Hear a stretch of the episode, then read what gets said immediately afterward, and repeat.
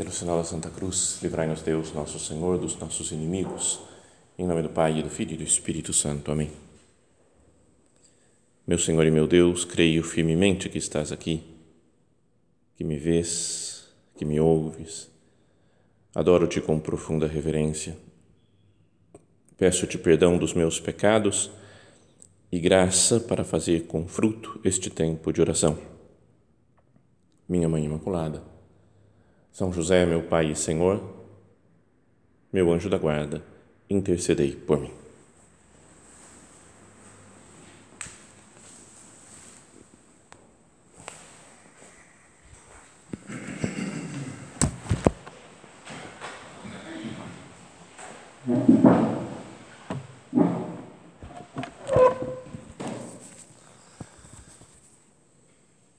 Nós comemoramos hoje esta solenidade da ascensão de nosso Senhor né, em corpo e alma ao céu.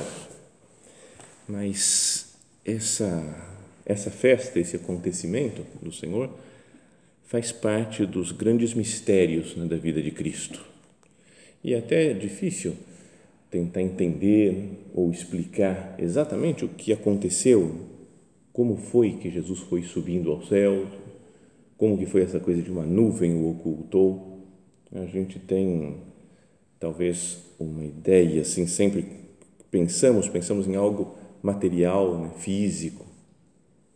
Mas isso o acontecimento ainda que tenha sido físico pelo modo como contam os evangelhos como contam os atos dos apóstolos ainda que tenha sido físico mas tem também um sentido espiritual muito grande. Então peçamos luz ao Senhor hoje agora na nossa oração, para que nós entendamos um pouco melhor, lendo como a Sagrada Escritura explica, fala desse acontecimento, para que nós pensemos, contemplemos o Senhor, o adoremos hoje na sua ascensão e que também tiremos algumas luzes para a nossa vida né, do dia a dia, o que, que isso pode influenciar na minha existência. Então, a cena dos Atos dos Apóstolos, descrita na primeira leitura, fala, é uma leitura um pouco mais longa, dizendo daqueles dos últimos dias, os 40 dias que Jesus passa na terra depois da sua ressurreição, conversando com os apóstolos, ensinando-os. Tem um momento em que um deles ainda pergunta: "É agora que é agora que vais restaurar o reino de Israel?" Ainda com uma visão talvez humana né, do reino de nosso Senhor, querendo um domínio sobre outras nações inimigas, vizinhas. E Jesus fala: Não vos cabe conhecer os tempos né, determinados pelo meu Pai. Logo a seguir, fala, promete o Espírito Santo, fala que recebereis uma força do alto, né, o Espírito Santo que virá sobre vós e sereis minhas testemunhas. Então, a seguir, fala: depois de dizer isto, Jesus foi levado ao céu à vista deles. Uma nuvem o encobriu, de forma que seus olhos não mais podiam vê-lo. Os apóstolos continuavam olhando para o céu enquanto Jesus subia. Apareceram então dois homens, vestidos de branco, que lhes disseram: Homens da Galileia, por que ficais aqui parados, olhando para o céu? Esse Jesus, que vos foi levado para o céu, virá do mesmo modo como vistes partir para o céu. E assim termina né, a primeira leitura. Foi elevado ao céu à vista deles e uma nuvem o encobriu. De novo, volto a dizer, é difícil a gente não pensar de uma forma física nisso. Mas a nuvem, na Sagrada Escritura, ela tem um significado diferente, muito mais amplo né, do que simplesmente algo material, algo físico. Mas na Sagrada Escritura, a nuvem é um símbolo da glória de Deus ou da presença de Deus, da atuação de Deus. Se a gente vai pegando outras passagens né, da Bíblia, fala, por exemplo, né, no, na grande descrição do êxodo, da saída do povo de Israel do Egito, fala que aparecia uma nuvem que ela era luminosa durante a noite e impedia, né, que depois durante o dia ela perdia aquela sua luminosidade, mas impedia que os egípcios alcançassem os judeus naquela fuga. É até interessante de pensar, né, tentar imaginar, falar, meu Deus, como é que era isso? O que, que significa isso? Uma nuvem que ficava salvando o povo de Israel. Também quando foi construído o tabernáculo lá, né, a tenda do encontro, que falavam que era onde descia Deus e falava com Moisés, que Moisés podia ver Jesus, ver nosso Senhor, né, Deus Todo-Poderoso, que às vezes saía daquela tenda todo iluminado o seu rosto, fala que uma nuvem descia lá. E quando a nuvem descia, todo mundo saía das suas tendas, se inclinava porque dizia: Deus está presente, né? Está falando com Moisés. Na cena da Anunciação de Nossa Senhora, também ela pergunta: Como se fará isso? Se eu não conheço o varão, como se fará que eu vou ser a mãe do Salvador? E a resposta do anjo é: o Espírito Santo virá e te cobrirá com a sua sombra, com a sua nuvem, podíamos dizer, com a, né, essa a presença de, do Espírito Santo, com uma nuvem, podíamos pensar, em Nossa Senhora, é o que vai conceber né, o, seu filho Jesus. Na cena da transfiguração, quando estão diante de Jesus e aparecem Moisés e Elias, Fala que veio uma nuvem e os encobriu também. Então, se ouve a voz do Pai, este é meu filho amado, escutai o que ele diz. Está presente o Filho, Jesus, e São Tomás de Aquino dizia, e a nuvem é o Espírito Santo. É como que a interpretação de São Tomás, que estava presente, estava um sinal da presença de Deus. Então, e, e, assim a gente pode, com essa ideia só, podemos tentar entender um pouco mais. Né? O que, significa a ascensão? Uma nuvem o encobriu. Ou seja, ele voltou para a sua vida né? Na intimidade da Santíssima Trindade, sem nunca ter saído. Mas antes era uma, tínhamos uma visão física e material, né? aqueles que conviveram com Jesus. E depois ele passa a viver dessa maneira, presente na nuvem, né, no, na intimidade do Pai, do Filho e do Espírito Santo. E os nossos olhos já não conseguem mais vê-lo fisicamente. E é preciso ter olhos do Espírito para continuar encontrando Jesus que permanece junto conosco para sempre, como fala o Evangelho de hoje. Eis que estarei convosco todos os dias, até a consumação do século. E também esse trecho dos Atos dos Apóstolos diz: Uma nuvem o encobriu de forma que seus olhos não mais podiam vê-lo. Com os nossos olhos de agora, com olhos materiais, não podemos ver, contemplar Jesus.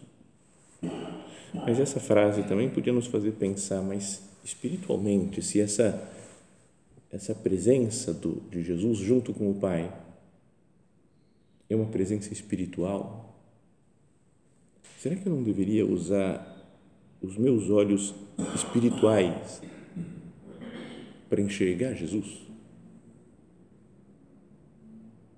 para enxergar a vida divina. Não é verdade que muitas vezes a gente está super ligado em outras coisas, em outras preocupações, nos trabalhos, nos planos que nós temos que fazer, que resolver Acontece conosco isso da, da Sagrada Escritura, da primeira leitura. Uma nuvem encobriu, de forma que os seus olhos não mais podiam vê-lo. Quando passa a ser algo espiritual, a gente pode ter dificuldade de enxergar.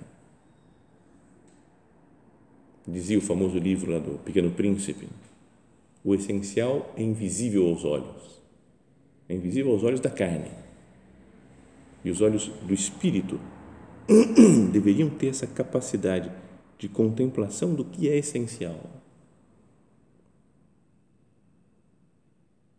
Então Jesus subiu, entrou na glória do Pai, e essa ascensão do Senhor, portanto, essa festa, nos mostra também, mostra para os discípulos lá em primeiro lugar, mas mostra para nós que o reino que Jesus traz à Terra, o tipo de reino, não é um reino de poder político, econômico, temporal, um reino de dominação sobre os inimigos.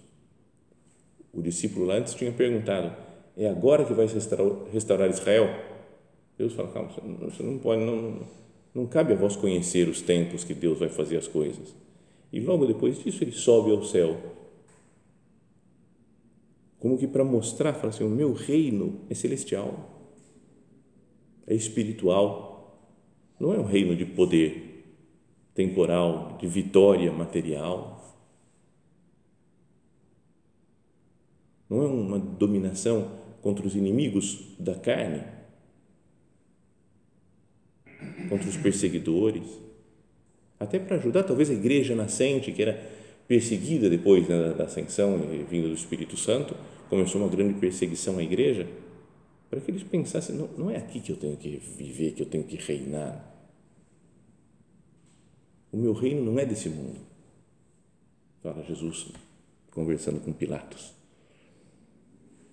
O meu reino não é deste mundo. E aqui também né, podíamos pensar e conversar com o Senhor. Jesus, tantas vezes eu quero que, que o meu reino seja aqui dessa terra, no sentido até de pensar como eu sou cristão, como eu sou católico, como eu acho que as minhas ideias são as verdadeiras, são as mais corretas eu quero implantar aqui na Terra quase como que uma, uma obrigação de seguir Cristo, de que as pessoas pensem como eu penso, até quase como um, um, desejo de domínio temporal.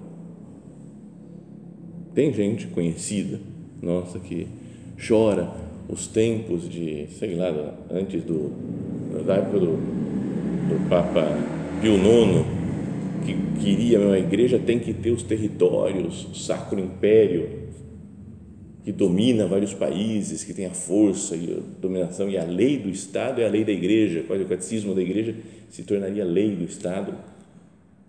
Tem gente que, que pensa assim. Mas é preciso lembrar nessa frase de Jesus: o meu reino não é daqui.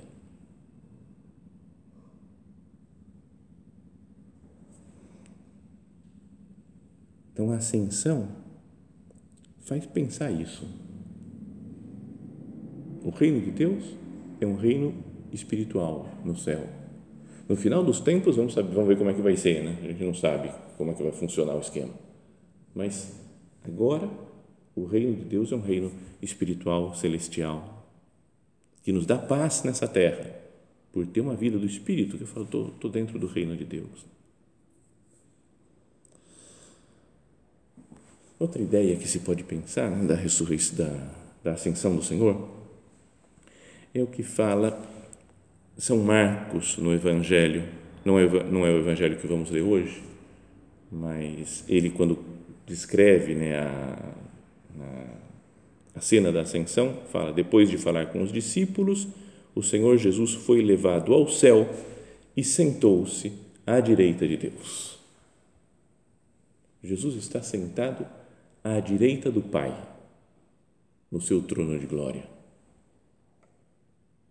Também a gente, ao pensar isso, fica imaginando né, um, um Deus sentado num trono, do lado direito, um Jesus sentado no outro trono, mas obviamente não é assim. Sabe que uma vez assistimos um filme um desses que saiu de algum Papa, não sei se era Papa Pio XII, acho que era Papa Paulo VI, mas podia ser algum outro Papa mais antigo também. E era um homem que estava falando, discutindo algumas coisas, e aí terminou, a imprensa foi embora, e aí ele, vou pensar nos problemas da igreja. E saiu, foi andando e tinha uma sala vazia totalmente, tinha um trono enorme lá na sala. Ele foi lá e sentou no trono e ficou pensando. Tinha um pessoal assistindo e falou, cara, como é que o pessoal pensa que, isso, que a igreja o Papa tem um trono, sozinho, tem um trono lá. E ele vai sempre, fica no trono, pensando nas coisas que tem que fazer. Reinando, mas para ninguém, que a sala vazia, o resto das coisas vazias. Então, às vezes, a nossa ideia de, de Jesus sentado à direita do Pai pode ser assim. Mas isso está falando sobre a autoridade de Cristo, sobre todas as coisas do céu e da terra. Ele que governa a história. No Evangelho de São Mateus, que vamos ler hoje, fala: toda autoridade foi, me foi dada. Uma ascensão também leva a pensar isso. Ele, direita de Deus, ele tem toda a autoridade sobre todas as coisas. Na carta de São Paulo aos Efésios, que é a, vamos ler um trecho né, da segunda leitura da missa de hoje, fala assim, né, que ele ilumine os olhos do vosso coração para que conheçais a esperança a qual ele vos chama, a riqueza da glória que ele nos dá em herança entre os santos.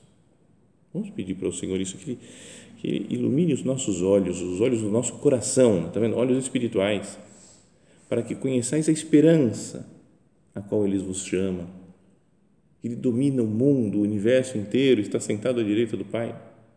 A riqueza da glória que ele nos dá em herança entre os santos e a extraordinária grandeza do poder que ele exerce, segundo o vigor de sua força poderosa em favor de nós que cremos. De fato, eu confio nesse poder de Jesus para as situações que nós vivemos agora, as dificuldades, os problemas, qualquer, de qualquer tipo, de qualquer ordem. Confio nisso, é palavra de Deus, né? a extraordinária grandeza do poder que Ele exerce, segundo o vigor da Sua força poderosa em favor de nós que cremos. E aí São Paulo explica ainda, fala, esta força Deus a exerceu no Cristo, ressuscitando-o dos mortos e fazendo-o sentar-se à sua direita nos céus. Repete essa mesma ideia do Evangelho de São Marcos. Deus a exerceu em Cristo essa força, ressuscitando dos mortos e fazendo sentar-se à sua direita nos céus, acima de todo principado, potestade, fortaleza e senhorio ou qualquer outro título que se possa nomear, não só neste mundo, mas também no mundo que há de vir não é só que ele tem uma glória superior, Jesus, obviamente, tem a dos anjos, dos santos, principados, potestários, mas ele tem poder sobre tudo isso e sobre os reis desse mundo da terra e sobre o príncipe deste mundo, que é o demônio. Deus, pois, continua São Paulo, Deus pôs tudo debaixo de seus pés e o constituiu acima de tudo, como cabeça da igreja, que é o seu corpo a plenitude daquele que se plenifica em todas as coisas. Então, essa é uma outra luz né, que podíamos tirar da, da contemplação da festa de hoje, né, da ascensão do Senhor. Ele domina sobre o universo inteiro, porque está sentado à direita do Pai.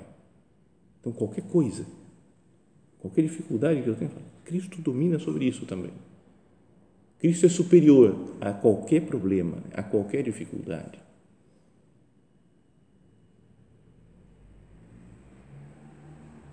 Ou na carta aos Filipenses, que fala São Paulo, por isso Deus o exaltou acima de tudo e lhe deu um nome que está acima de todo nome, para que no nome de Jesus todo joelho se dobre no céu, na terra e abaixo da terra, e toda língua confesse: Jesus Cristo é o Senhor, para a glória de Deus Pai.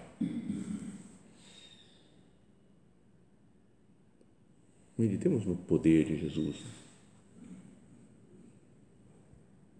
Né, primeiro, essa, falávamos antes da ideia da nuvem, que, que os nossos olhos não veem, e é preciso ver bem com o coração, com os olhos do coração. E vendo bem com os olhos do coração, nós percebemos que, que, é, que Jesus mostra que o seu reino não é daqui, Subindo aos céus, ele vai reinar no céu, vai reinar espiritualmente sobre a vida, a alma de cada um. E depois, que é trono de glória mesmo, e de poder e de autoridade. Então, e agora podemos pensar, então, quais as, as consequências, assim, talvez mais práticas que devem ter para nós nessa consideração?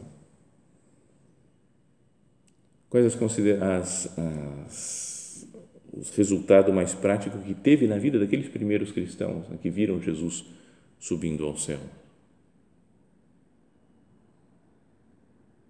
Segundo a descrição dos Atos dos Apóstolos, que líamos há pouco, da primeira leitura, fala que os apóstolos continuavam olhando para o céu enquanto Jesus subia. Subiu, uma nuvem ocultou e eles continuaram olhando para o céu, talvez tentando entender o significado daquela, daquele acontecimento. E apareceram então dois homens vestidos de branco, dois anjos, que lhes disseram: Homens da Galileia, por que ficais aqui parados, olhando para o céu?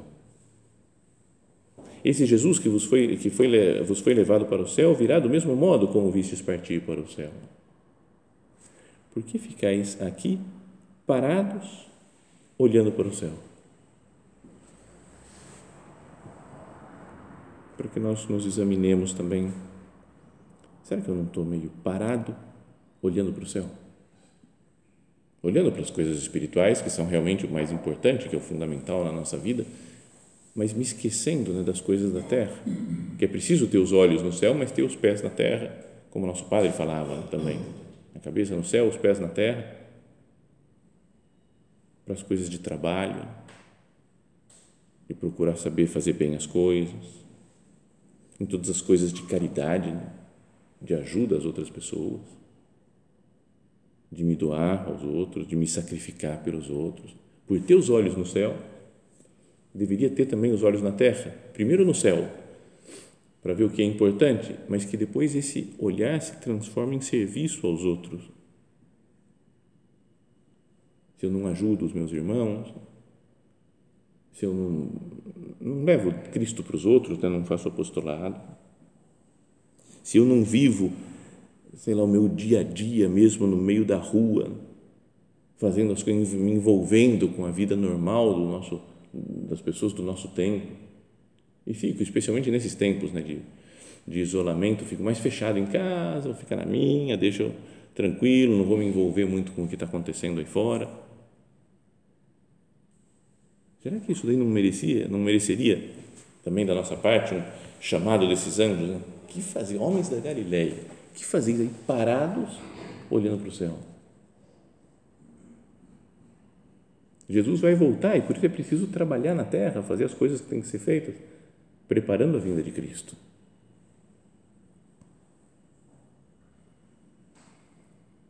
Outras consequências que poderiam ser, podíamos dizer, os nossos propósitos um pouco mais concretos para o dia de hoje, né? pensando nessa meditação, nessa nossa conversa com o Senhor no Evangelho de São Lucas, ao contar a ascensão aos céus, fala: E enquanto os abençoava, Jesus, afastou-se dele e foi elevado ao céu. Eles o adoraram em seguida voltaram para Jerusalém com grande alegria e estavam sempre no templo bendizendo a Deus. Essas são as consequências né, do, da ascensão do Senhor. E no Evangelho de São Marcos fala, depois de falar com os discípulos, o Senhor Jesus foi levado ao céu, sentou-se à direita de Deus. Então os discípulos foram anunciar a boa nova por toda parte. O Senhor os ajudava e confirmava a sua palavra pelos sinais que a acompanhavam. Então, podemos dizer que são três coisas que falam aqui que os discípulos fizeram depois da ascensão. O primeiro fala, ele subiu aos céus e eles o adoraram. E estavam sempre no templo, bendizendo a Deus. Quanto tempo da minha vida eu dedico a adorar o Senhor? Tanto aqui no sacrário, vindo fazer companhia a Cristo nosso Senhor, ou quanto que eu contemplo Deus na sua atuação no mundo, nas coisas belas que existem na natureza, quanto que eu contemplo Cristo nos outros e adoro, falo, vou tratar bem essa outra pessoa, porque eu vejo Cristo nela. Eles o adoraram e estavam sempre no templo bendizendo a Deus. Quanto que eu, como que eu cumpro minhas normas né, do plano de vida? como são minhas orações, como que é a minha missa. A missa é um momento de grande contemplação, de ficar olhando para Jesus, de adorar, de amar. Já falei isso outras vezes, mas o Padre Pio, cada um faz como quiser, né? não é que tem que seguir o que o Padre Pio falou, mas tinha uma das, das mulheres que seguia o Padre Pio, lá que estava sempre, que ajudava na igreja, que era dirigida espiritualmente pelo Padre Pio. Então, às vezes escrevia cartas, né? o Padre Pio ia respondendo para várias pessoas. E uma delas, nessa daí, perguntou, Padre Pio, eu fico meio distraída na missa, porque eu não sei o que fazer, se eu olho para o sacrário, olho para o que está acontecendo, para as palavras do Padre, ou olho no missal, ou rezo minhas orações particulares enquanto a missa está acontecendo. E o Padre Pio falou mais ou menos assim: na missa está o céu, esquece de todo o resto. Vem como falando, nem precisa usar missal, nem precisa rezar outras orações, fica lá só contemplando, olhando o que está acontecendo. Quer dizer, a gente não é que tem que fazer sempre isso, é conseguir responder as coisas que tem que responder, né? que agora tem muito mais também do que na época do Padre Pio, né? partes do povo responder. Mas não deveria ter esse desejo de, nas normas, na oração, na missa, contemplar o Senhor. O Papa João Paulo II dizia que o terço, ele falava, é o meu momento de mais alta contemplação. Ele vai repetindo as orações e a alma, o corpo, vai entrando naquele clima de oração. Então, essa é a primeira coisa. Jesus subiu aos céus para ser adorado. Depois, fala que eles, em seguida eles foram a Jerusalém com grande alegria mesmo tendo se separado fisicamente do Senhor, tinham grande alegria, porque sabiam que Deus estava com eles. Porque se cumpriu a vontade do Pai, Jesus tinha ensinado tudo o que era preciso ensinar, morreu na cruz, ressuscitou, subiu aos céus.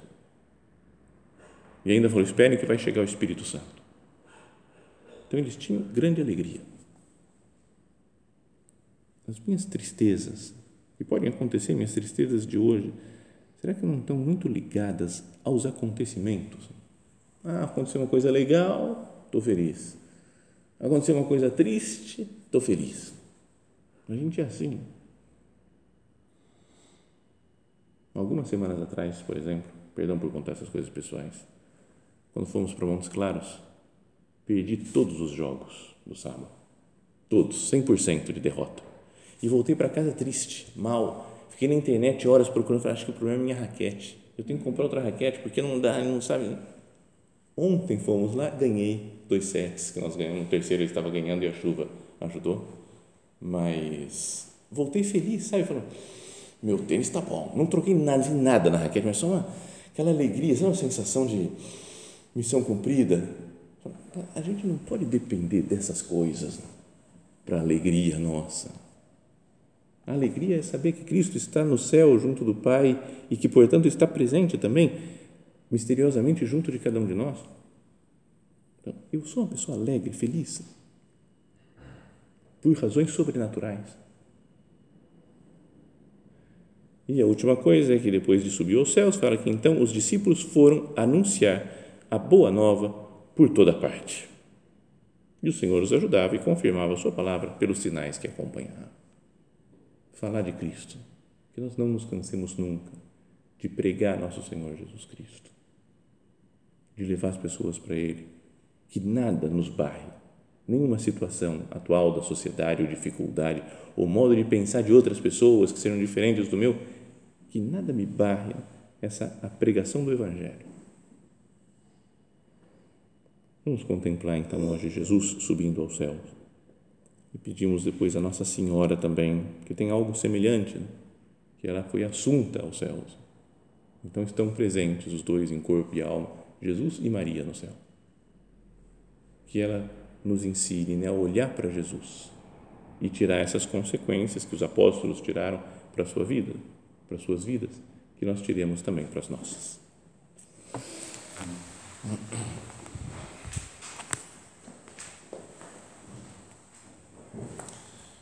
Dou-te graças, meu Deus, pelos bons propósitos, afetos e inspirações que me comunicaste nesta meditação. Peço-te ajuda para os pôr em prática. Minha Mãe Imaculada, São José, meu Pai e Senhor, meu anjo da guarda, intercedei por mim.